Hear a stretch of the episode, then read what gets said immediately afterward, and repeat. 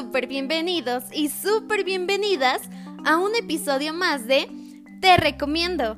Hoy llegamos a nuestro último episodio de la serie de lecturas de ciencias sociales y es para mí un honor presentarte a Adam Schaff con su obra La relación cognoscitiva, el proceso de conocimiento. Adam Schaff nació en Leópolis, una ciudad ucraniana, el 10 de marzo de 1913 y falleció en Varsovia, Polonia, el 12 de noviembre de 2006. Es conocido por haber sido un filósofo marxista y en cuanto a su educación, estudió Derecho y Economía en la École de Science Politics and Economics de París y Filosofía en Polonia, aparte de que se especializó en epistemología. Su regreso a Polonia con el Ejército Rojo y un mes en la resistencia polaca como miembro del Comité Central del Partido Obrero Unificado Polaco, le confirieron la primera silla polaca en filosofía marxista en la Universidad de Varsovia en 1948. En este cargo, Schaff explotó su intelecto en defensa de los marxistas ortodoxos y fue considerado el ideólogo oficial del Partido Comunista. Tras la muerte de Stalin, un nuevo periodo comenzó. Schaff se unió a la escuela más humanista y antropológica iniciada por Leszek Kolakowski.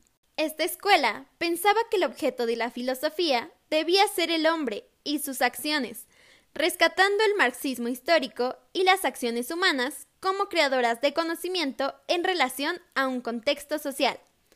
Ahora sí, hablemos de la relación cognoscitiva, el proceso de conocimiento.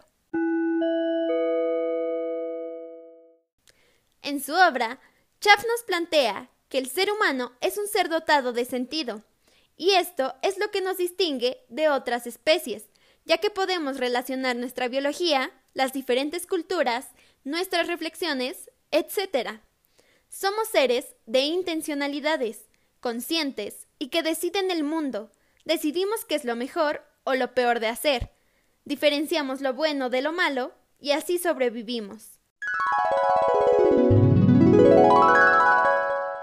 Un tema interesante que se aborda en el capítulo es la construcción de la realidad social. Este aborda que los seres humanos somos seres que construyen y que se construyen por la sociedad. Nos desarrollamos por todos los estímulos que hay alrededor de nosotros, en nuestro entorno, y aprendemos las características de nuestra especie a través de la socialización. Por otro lado, Adam aborda el tema del conocimiento.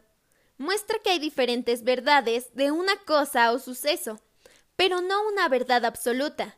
Su conclusión es que el conocimiento es un proceso infinito que acumula verdades parciales de la humanidad y establece distintas etapas de su desarrollo histórico.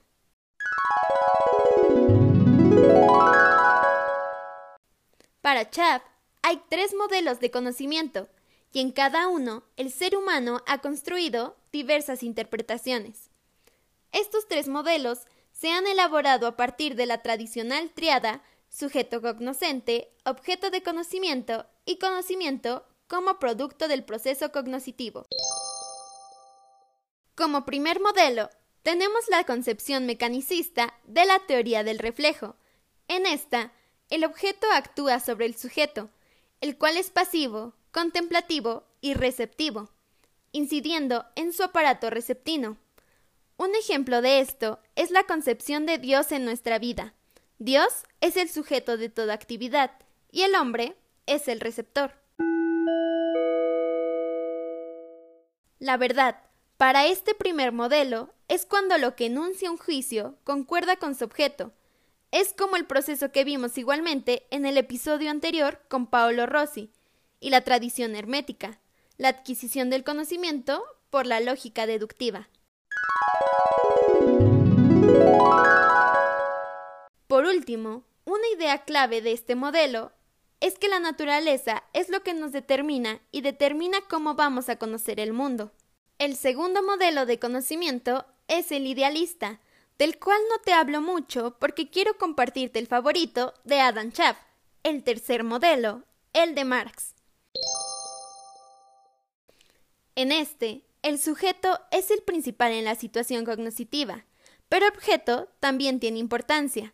Como lo hemos planteado, Adam recupera muchas de las ideas marxianas. Por ejemplo, cuando dice la tesis de que el individuo es la construcción de las condiciones sociales, lo cual evidentemente es muy diferente a decir que el individuo es naturalmente social o cultural. Entonces, el individuo, sea hombre o mujer, es productor y producto de la cultura. Casi finalizando esta obra, podemos descubrir que para Chap no solo hay tres modelos de conocimiento, también hay tres formas de concebirlo en su forma objetiva, de la siguiente manera. Lo objetivo procede del objeto. Lo objetivo tiene una validez universal y no solo individual, y lo objetivo se opone a la subjetividad. Pese a que nos estemos enfocando en la forma objetiva de hacer conocimiento, la subjetividad tiene una gran importancia en la lectura, ya que se dice que es un factor que sí o sí va a introducir el sujeto, porque nuestros juicios están condicionados por los juicios de valor. Como científicos, no podemos ser solo objetivos o duros, ya que como todo ser humano, somos seres sensitivos, que ven, oyen, saborean, que simplemente sienten.